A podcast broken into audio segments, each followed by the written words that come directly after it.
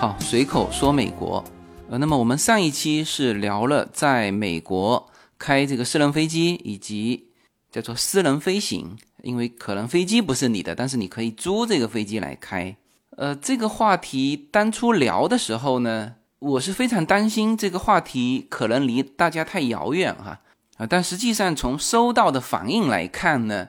其实我们的听友当中蛮多是呃本身已经有在飞行的，呃，有一些从提的问题来看，可能本身就是飞行员，就说他有这个国内的飞行驾照，嗯，所以呢，有些听友就提出来说，呃，我在国内有国内的飞行驾照，我到美国之后，我能不能直接租飞机来开？呃，这个问题准确的回答是这样的哈，就是你可以租飞机，但是你不可以开飞机。OK，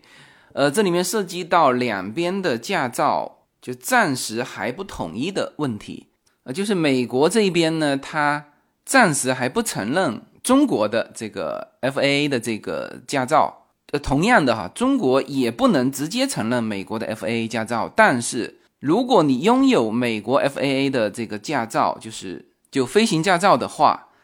你到中国直接可以转。呃，具体怎么手续我不大清楚哈，但是我了解到的就是不需要再重新考试，就直接可以转成中国。认可的这个飞行驾照啊，当然跟汽车一样哈，就 C 证你只能开 C 证啊，你呃这个国际上是统一的，也就是说你如果是呃只是私照，那你转换过来你只能开和美国相同等级的飞机，以及在呃云层中的啊这种权限啊，什么意思呢？就是就最初级的私照，私人飞行执照。它是不可以穿越云层的，就只能在晴空万里的时候飞啊。那你如果想穿越云层呢，还要再继续升级你的飞行执照啊。这里面我一会儿聊到在美国学习私人执照的时候，我会呃细细的跟大家展开说哈。啊，这个问题是蛮多人问的，所以就我们的听友当中，就本身获得中国的飞行执照的就就有一些，然后呢，还有一部分人是。玩那个飞行游戏的啊，所以跟我这个微信交流的时候都相当专业。然后还有一些就是和我一样哈，是看到了中美两边在航空领域的这个差距，就以及我们存在的机会。呃，这里面一方面当然是中国的飞行员的缺乏啊，甚至低空开放之后的这个潜力和市场。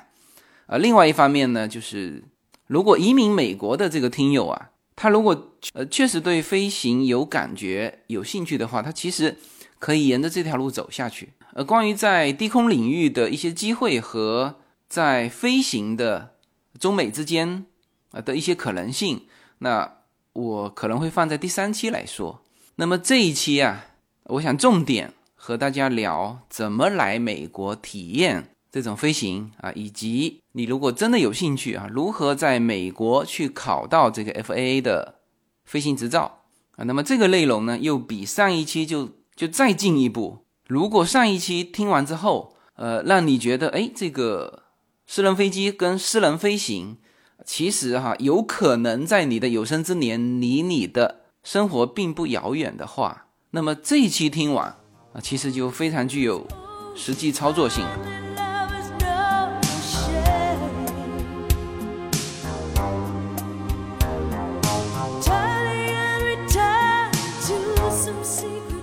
首先，几乎所有的人啊，如果你来美国的话呢，我都建议啊，你可以去体验一下飞行。上一期说过了，就是在美国有两样东西和中国是有比较大的差距，就是美国有，中国没有。那美国不仅是有，而且还很成熟啊。比如说，就玩一些枪械啊，你可以在靶场玩，当然更就更推荐的是在野外玩。就是带上自己的枪到，比如说联邦的一些公共地上，就是野外打靶。那么再专业一点，那就是啊，可以去打猎啊。在美国很多地方，你拿着猎枪是不需要有执照的。那么同样的，飞行也是，上一期说过了啊，美国有一万九千多个机场，就驾校本身就可以让你体验飞行。那还有一些这个飞行俱乐部，就驾校和飞行俱乐部，其中一个他们的业务啊，就是就让普通的这个游客能够去感受这个飞行。呃，这里面要先说一下哈，就是这个体验飞机和开飞机的这个风险性啊，这个是可能也是这个私人飞机或者说私人飞行离很多人很遥远的一个原因吧。可能有些人会觉得这是一件就是风险性极高的事情，咱没必要啊，就为了去感受那么一点点的，就所谓的没有体验过的这种美好，而搭上生命的风险，是吧？对，这个要说一下哈。首先呢，如果你只是去体验飞行，那几乎没有风险。呃，所有的这个飞机啊，无论是多小的哈，那我们说就太小的那种啊，就前后两个人坐的那种。那个可能就没有这种正副驾驶。那你只要四个人的，呃，就四个位置的飞机，它都有正副驾驶。就是你去体验的时候，你是可以坐在正驾驶舱的。然后呢，这个教练是坐在副驾驶舱。大家如果有去学过车子啊，开车的话，那你就知道车子有一种叫教练车嘛，就是说在副驾驶室的这个教练，他的脚下面有刹车。就是一旦你遇到紧急的情况，而他在他的副驾驶室，啪一下就把你的车子给刹住了，呃，那么这是一种联动嘛？那飞机是这样的哈，就是所有的飞机，几乎所有吧，都有这个正副驾驶，正副驾驶所有的操纵杆，就它可伸手可及的操纵的东西，都是一模一样，就是正驾驶室这边的操纵杆，脚下面的。这个两边的踏板，就向左转、向右转的这种踏板，以及脚抬高一点之处有一个刹车啊。那这一套系统，副驾驶室也全部都有，是吧？那唯一不同的就是靠在中间的一些按钮啊，比如说那个拉杆叫油门杆，中间有两个就是控制动力的啊。那那个就是无非是正驾驶室是右手操作，副驾驶室是左手操作，是吧？其他的应该说是。没差别，所以在这种情况之下呢，你可以放心大胆的去体验。那当然，你在体验之前，教练呢也会在就地面啊跟你进行大概半个小时的这种地面培训。那主要是教你看重要的一些仪表啊，其实最重要的就是飞机上的六个仪表。那最重要的叫做地平仪。那这个表呢，会基本上哈就会在。就你的正中间，那如果是就标准的那种六个表在在面前的那种，那它基本上会在第一排的中间。那当然有一些现在已经升级到就电子化了，但是这几个表格都还会以实体的形式在呃不同的地方。那么最重要的就是这几个表，就地平仪，一个是飞行速度仪，还有高度仪。那一般情况下，这三个表都在第一排。比如说，第一排左边一般是速度仪，中间是最重要的这个地平仪，然后右边是高度仪，然后下面是有，比如说是转弯侧滑仪、呃组合罗盘，还有升降的速度仪啊，这呃这些就重要的仪表，教官呢会在就地面，即使你是去体验的，他也会跟你就大致的讲解，因为。飞起来的时候，你是要去控制它的，这才是体验嘛。不是说你还是像坐飞机那种被驾驶员带上天，呃，那那个就体验不到飞行的乐趣。那所以这么一说，你就知道，如果是去体验飞行，那几乎没有风险，因为你身边的这个教练都是飞行了几千小时的，呃，专门就是教学员的啊，他有一个。呃，等于是一种副业吧，带你去体验。那实际上这种体验呢，就是在各个驾校，也是从他们就所有的学员来学的时候，他要先考核这个学员，所以呢，就要带你上天去去看一看你是否适合飞行，或者你自己感觉你是不是嗯真的说喜欢这个飞行。那因为飞行的过程当中啊，有些人恐高啊，那有些人害怕这个速度感，那那更何况说，我一会儿在叫这个考飞行执照的门槛里面，就最后会说到一条，就你是否适合去考这个飞行执照，就是这些东西，就本身这个教官和这个想报名的这个学员，他本身就有一个这个在天上的这种测试跟互动啊，所以。这个东西就慢慢开发成了叫做体验飞行啊，所以关于体验飞行的这个风险，基本上你就把它当成一个娱乐项目吧。第二个呢，就是稍微说深一点，就是叫做飞行的风险。呃，当然哈，所有的运动项目都有风险。呃，我这一阵子在学这个滑雪啊，其实你看着滑雪哈，就是你接触的地方全是雪嘛，是吧？看起来是软绵绵的。但是呢，你真正从高处往下滑的时候，就各种风险都存在。我一个朋友，他就他还是滑雪高手，但是呢，有一次上错了道，就是当然也高估了自己的这个滑雪水平了，就是坐着缆车到了一个最高的一个点，那那个点上有很多就很陡的一些滑道，结果他就受伤了，这个两三年吧就没有没有复原过来，就不能再滑雪。所以，在美国的确哈，就是相对来说，你会呃能够去感受一些这种更为刺激的啊有风险性的这种运动。当然，它同步它的这个这个救护措施也做得非常好。那比如说你在所有的滑道上，就是滑雪啊，包括攀岩啊，它这种就是救护工作都非常专业。呃，我还想起。我们在很多地方看到美国人啊，就是那种悬崖跳水啊，那个悬崖悬脚坐在那边悬崖垂脚，我都已经感觉很可怕了。这个，但是很多几乎，如果悬崖下面是深潭的话，就是你都能看到美国人在玩这个叫悬崖跳水，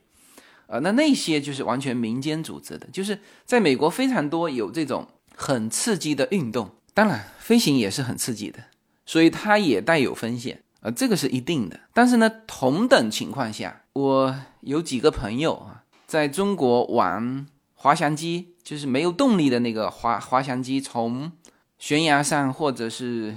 陡的这个山坡上跳下来，就是完全是借助风力的那种。其实那种是风险度最高的，因为它没有动力，它仅仅是靠风力啊。所以他跟我说过，就是飞行来说。最危险的其实是滑翔机啊，然后是就有动力的呃那种滑翔机，风险最低的就是这种飞机。这个大家可以理解哈，就是首先滑翔机是布的，它在经受风切面的时候，和飞机的硬的那个翅膀，你去掌控它的操控性的时候，那肯定是这个硬的这个翅膀就掌控的更好嘛，是吧？那还有就是有动力和没动力又差别很大。那所以呢，就真正开过飞机的，他往往会跟你说：“哎，这个开飞机嘛，这个跟跟开车差不多。”啊，这个话呢也正确啊，就是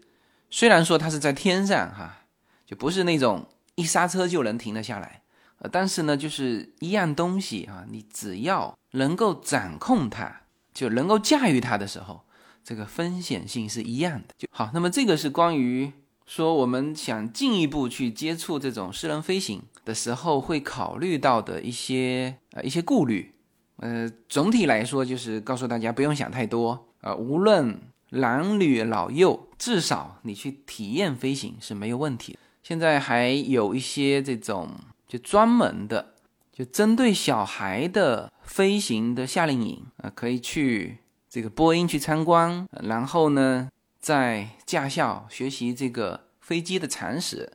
然后体验飞行，就专门有这种夏令营。所以说，男女老幼，就是本身它飞行没有年龄限制嘛，就是你考执照有一个十七岁以上，但是没有上限，你只要能飞，呃，这个在美国和欧洲是一样的。就是在中国，我不知道现在取消了没有，就是原来说六十五岁以上是不允许开汽车的。但现在好像是取消了，但在美国是年纪非常大的老太太，那在欧洲也是九十几岁的老太太还能够开车出去啊，这些在美国是没有限制的，所以他开飞机也没有限制啊。当然，你年纪大了之后，他可能身体的体检会更短的时间去体检一次啊，但是没有说你上了多少年级就不让你开车，不让你开飞机啊。这个如果有就构成歧视了哈。那女性更是没有问题。基本上，我听我那个飞行的教官朋友说，就到他那边学开飞机的十个人里面，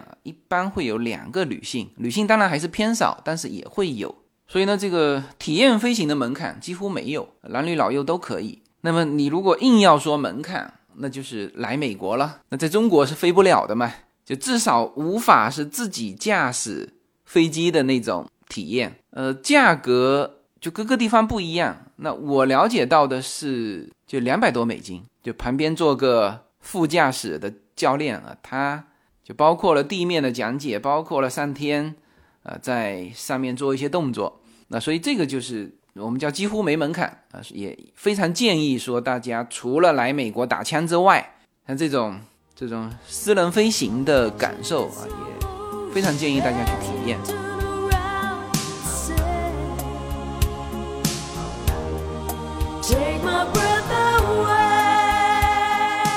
随口说美国的听友大家好，我的新书《平行美利坚》目前已经在。当当网、京东等各大网站均开始正式发售，同时在电子书 Kindle 上也已开始发售。那么这本书是随口说美国的第一本书，也是我个人第一本书。拨开迷雾看美国当下，中美两国恰是两条平行线，只有穿梭其中的人才能看清一切。希望大家支持这本书，现在就可以立刻在网上下单购到这本书。谢谢大家。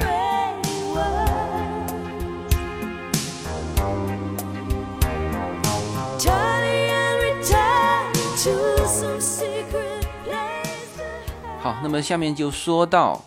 在美国如何考到一个 FAA 的飞行师照。呃，飞行师照是私人飞行的一个最基础的一个飞行执照。呃，什么叫非常基础呢？就是说，当然你可以学成之后啊，你完全可以带上家人、带上朋友，就是你可以带人飞，但是会有很多限制啊。比如说，最基础的飞行师照呢，你是不可以穿越云层的。还有多少高度以上你是不能飞的？还有你不可以去做商业的营业，就是你带朋友可以，但是呢，这个朋友不能给钱给你。那给钱给你呢，这就是就变成商业了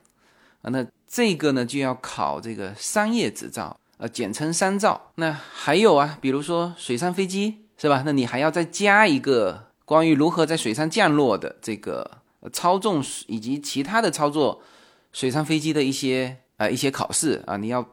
等于是额外再加这么一个执照。还有呢，就是这种滑行的飞机和直升飞机呢，完全是两种不同的学习体系了，这是操作这完全不同的。呃，据说开直升飞机要比开这种滑翔的飞机要更难一点。那还有就是单引擎、双引擎啊，多少的呃规格啊，这些都是。就一步一步，你要如果有兴趣，或者说有这个需求的话，就是一步一步往前去去累积了。那本身在美国来说，如果你真的有兴趣，好像是累积多少小时之后，你就可以去应聘那个美国的航空公司哈，这也是一条路啊，这也是作为来美国之后的这些移民啊，就不知道该做什么的啊，这其实也是一条路啊，特别对于年轻人来说。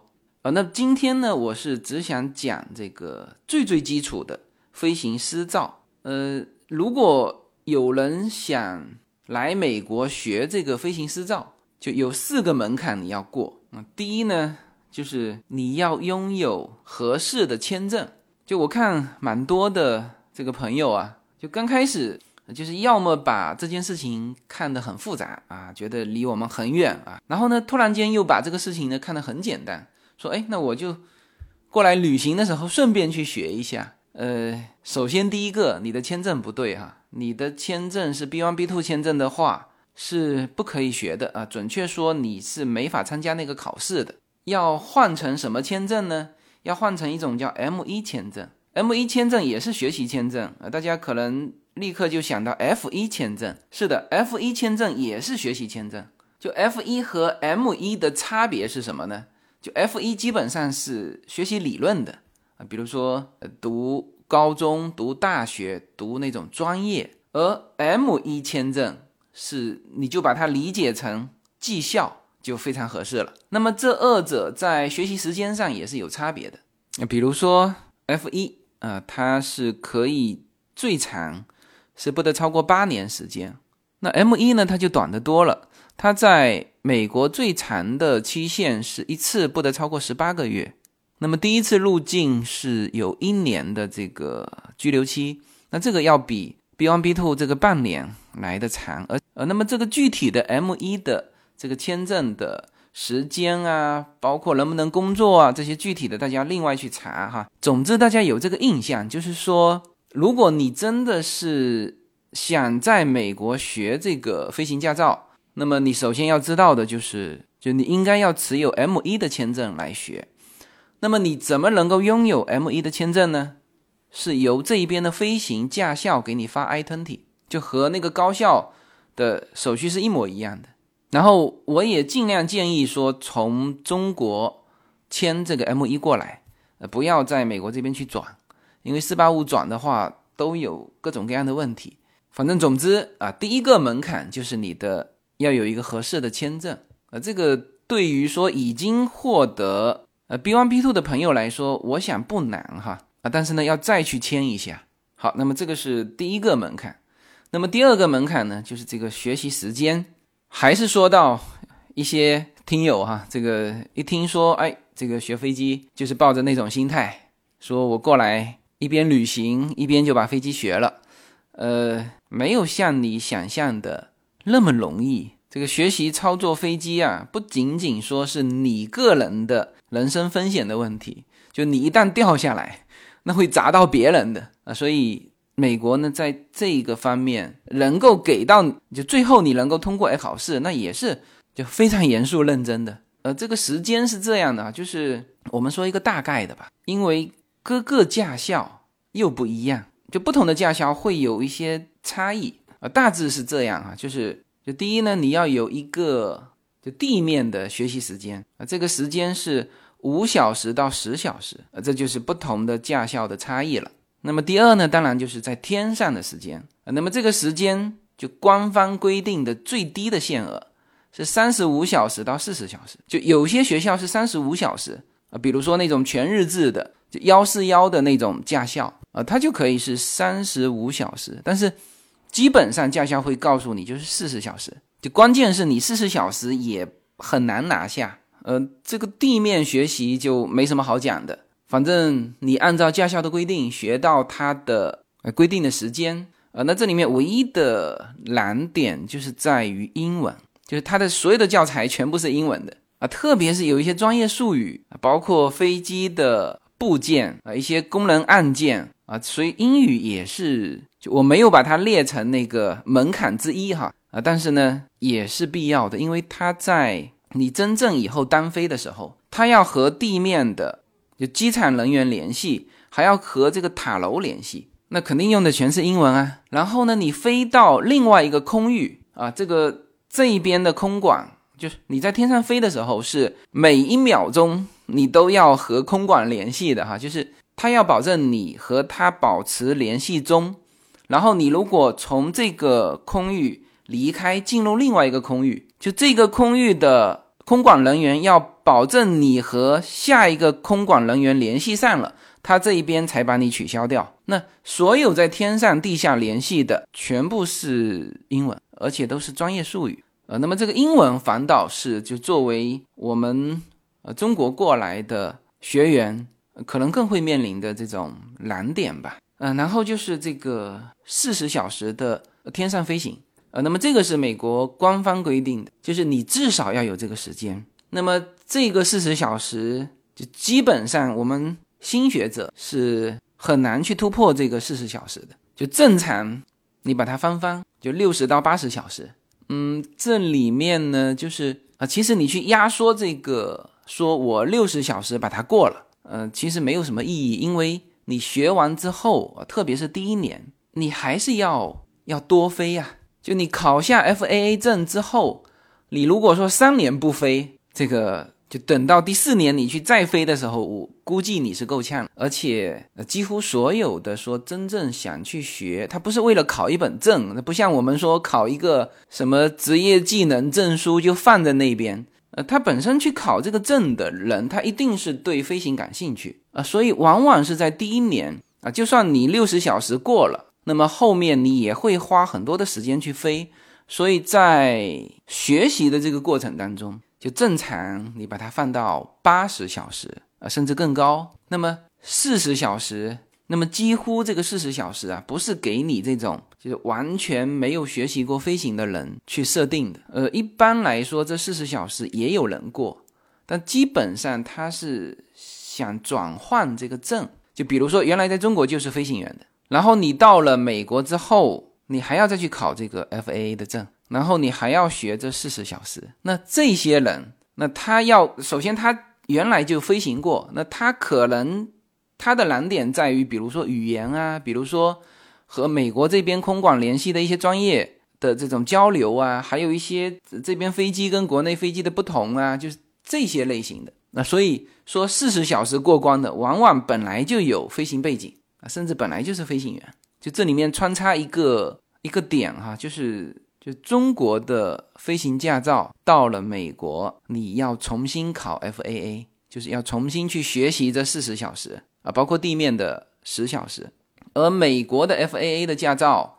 到中国是直接可以转的，它不需要就这么长时间的一个学习哈。再次明确穿插一下这个点，OK，那么这个是就第二个门槛，就是你要准备好呃一个固定的一个时间段来学习。啊，当然，这个学习的阶段是因人而异的啊。有些人天赋比较高的，然后这个学习又抓得比较紧的啊，那他可能就几个月就过了。就大部分的正常人，如果我们去直接去问驾校说，哎，那我大概要预计留在美国多长时间呢？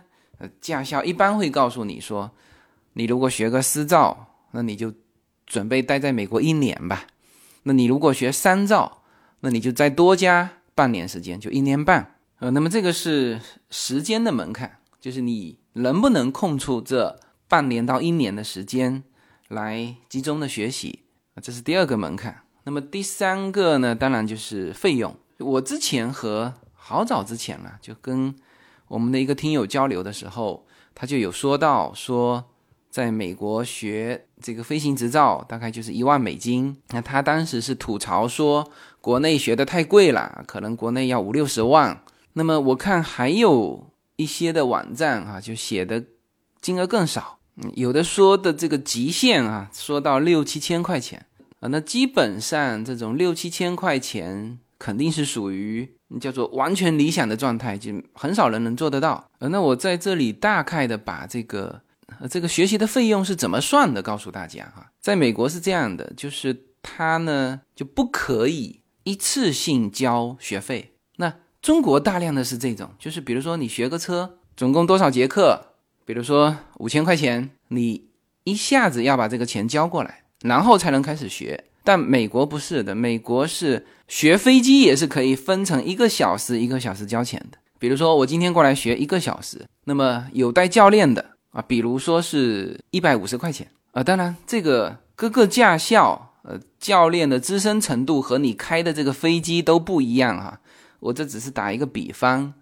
呃，基本上是一百五十块钱以上了，你打个一百五到两百块钱吧，我们先按照一百五十块钱算啊，这个是跟教练一起飞的，啊，这那这里面含了油钱了哈，那么如果是单飞，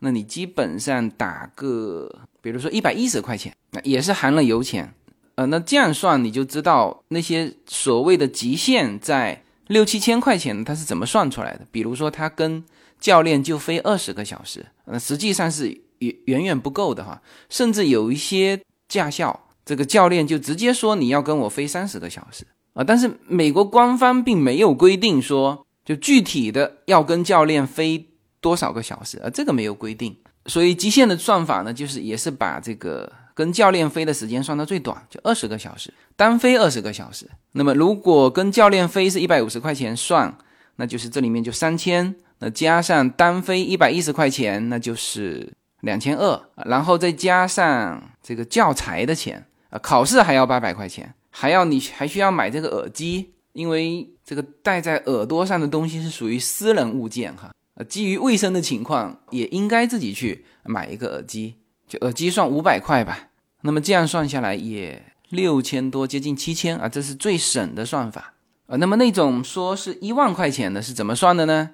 比如说跟教练飞四十五小时，每小时一百五啊，那这里面就是六千七百五啊。单飞，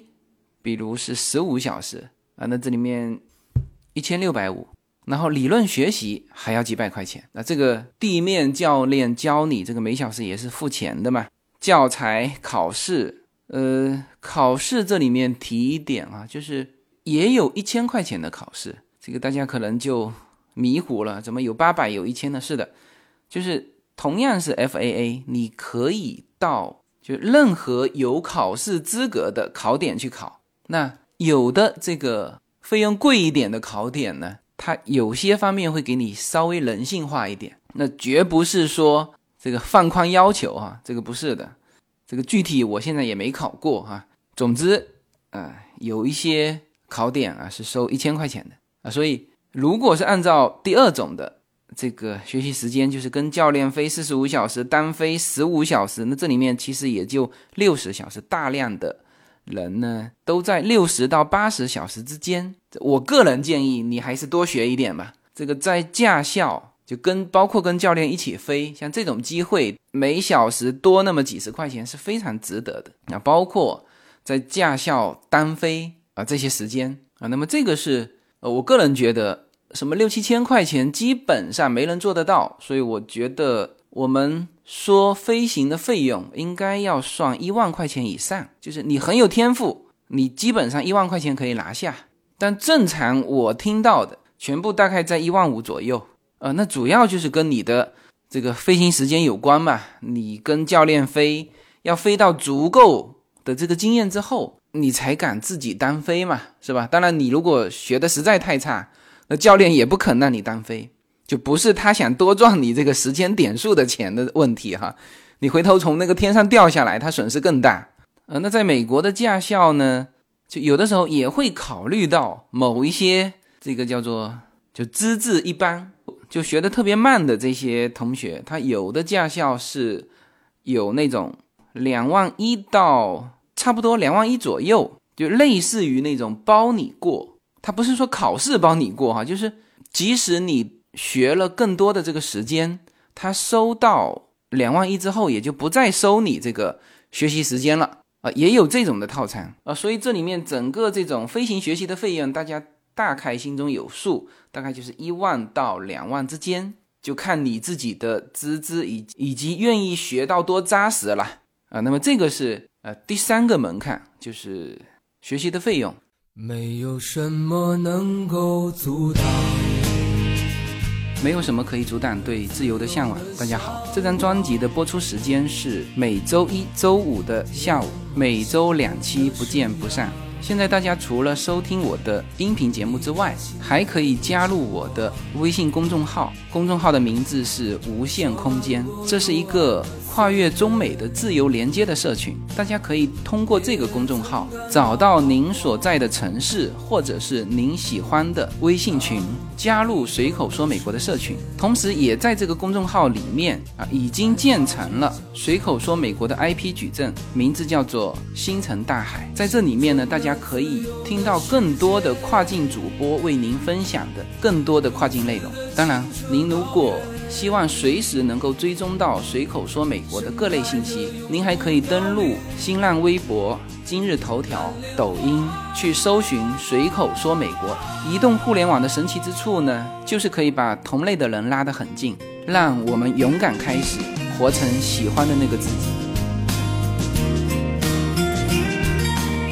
好，那么这个是学习飞机的前面三个门槛。其实这三个门槛呢。对于个人来说啊，我觉得都不叫门槛，就是都是你可以做到的。学习签证，这个该办就去办了。时间是吧？你要空出这个时间嘛。我相信哈，对于想学飞行的朋友们，就你有这么一颗自由的心的话呢，就一般情况下你是不会被时间绑住的，否则你也不敢这么想。那还有就是这个一两万美金，这个呃几乎就不叫门槛。也就是说，前面三个呃都是你可以做到，而可能最难的就是第四个门槛，就是你的是否适合飞行。呃，我们刚才说过哈，就飞行是有风险的，但是你如果可以驾驭它，那那风险就很小。那这里面最重要的就是你能否驾驭它。飞机呢和汽车是不同的，呃，就几乎所有的人，就汽车最多它有一个叫做速度感，有些人不喜欢那么快，呃，当然有些人遭遇过被撞车之后，有一大段时间就有这种心理恐惧，他就不敢开车。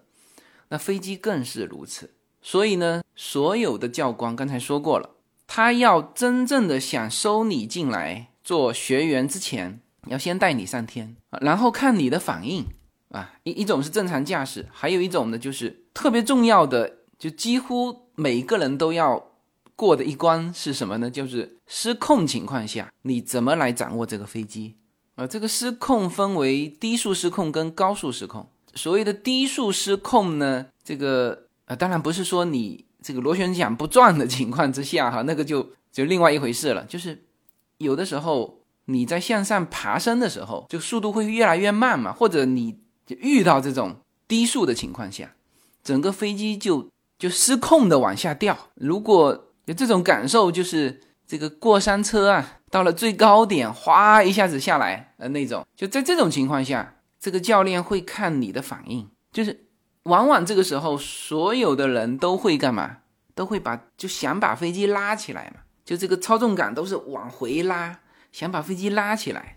但是你越这样做呢，它可能失控的更厉害，因为你知道飞机就是飞不上去，它它才减速失控的嘛。而这个时候你再想把它往上拉，它不是速度更慢了吗？所以这个时候先救速度，你要把飞机往往下推，就是让它。掉头向下，先把它速度起来。就飞机是往上飞的时候是速度慢嘛，减速往下冲的时候是速度快。你要先让它速度起来，然后到了一定的速度，你再慢慢把它拉起来。啊，这个就是你要非常理智。啊，这个当然是教练之前都告诉过你的，但这个时候就看你会不会慌。呃，这个时间是极其之短的，低速失控，它不可能给你几分钟的时间去。去冷静，这没有的。四千尺的高空啊，自由落体也是非常快的啊，就是看你的几秒钟之间的这种连贯反应啊。那有些人在这种情况下，他就是崩溃了，他根本没有没有思想，就那时候就已经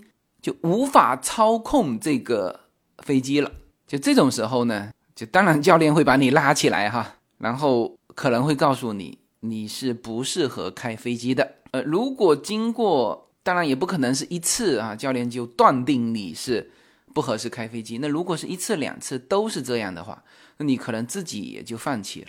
所以这个才是学习飞行的最重要的门槛，就是你到底适合不适合飞行。在危急情况下，你是否能够保持理智？呃，那当然这个呢，有的时候也是需要去克服的。就所有人遇到这种情况，说。不慌乱是不可能的，但是就是这个时候，你是否还有理智在啊？如果你能克服它，那么就比起啊那些本来就有条不紊的啊，就非常理智的那些人，就是对于你来说，那你又就通过飞行这件事情又突破了自己。那我的那个朋友啊，他就是恐高，他学飞行就是想克服自己的恐高，那现在是被他克服了啊。所以，就如果你以这种方式。啊，去实现自己的一些突破，呃，那学飞行这件事情呢，可能对于你来说又多了一份价值。OK，那么这一期呢，就把这个私人飞行和大家就再一次的拉近距离。你如何去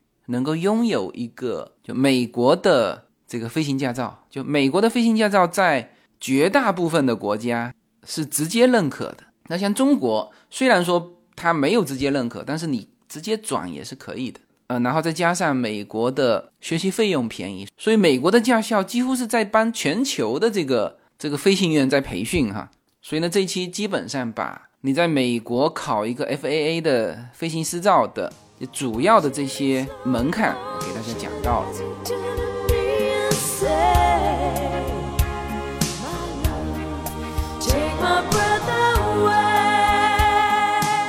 嗯，然后最后快速的跟大家呃分享一个，就关于这个飞行员的一种成就感哈。呃，我们在很多的驾校进去之后的墙上，呃，这个墙上呢就挂了很多的像一个旗子一样的这个一块布，然后上面写着名字，写着第一次飞行。那么这些东西是什么呢？呃，这是就飞行员就默认的一种。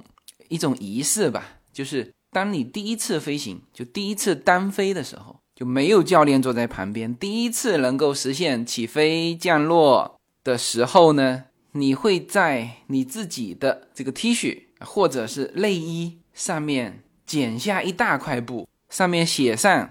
某月某日，名字写上去啊，第一次飞行在什么地方？那么这块布呢，有的时候是放在驾校。有的时候你就可以把它摆在家里啊，或者你把它镶起来啊，这就是一种成就感啊，就是这种的成就感，甚至啊，比你之后拿到了那个 FAA 的那个执照，就第一次自己单独飞行的感觉啊，就是那一片布，可能啊，在你人生当中的价值是那片布来的更为珍贵，就比后面学到的一堆的啊这个飞行的执照，因为刚才说了嘛，你还有可能在学三照。还有可能学水上飞机，还有可能学直升机，是吧？还有可能学双引擎。但是你第一次自己能够单飞的时候的那种感受，就很多人写这种感受嘛，就那一刻叫做世界在我手中，就第一次掌控自己，就那种感觉，就是从更高的层面去体验这个第一次掌控自己的那种感觉啊。好吧，那么这期呢就聊到这里。呃，像这种的题材是很符合随口说美国的的气质的啊，就是活成喜欢的自己嘛。好，那么这期就到这里，好，谢谢大家。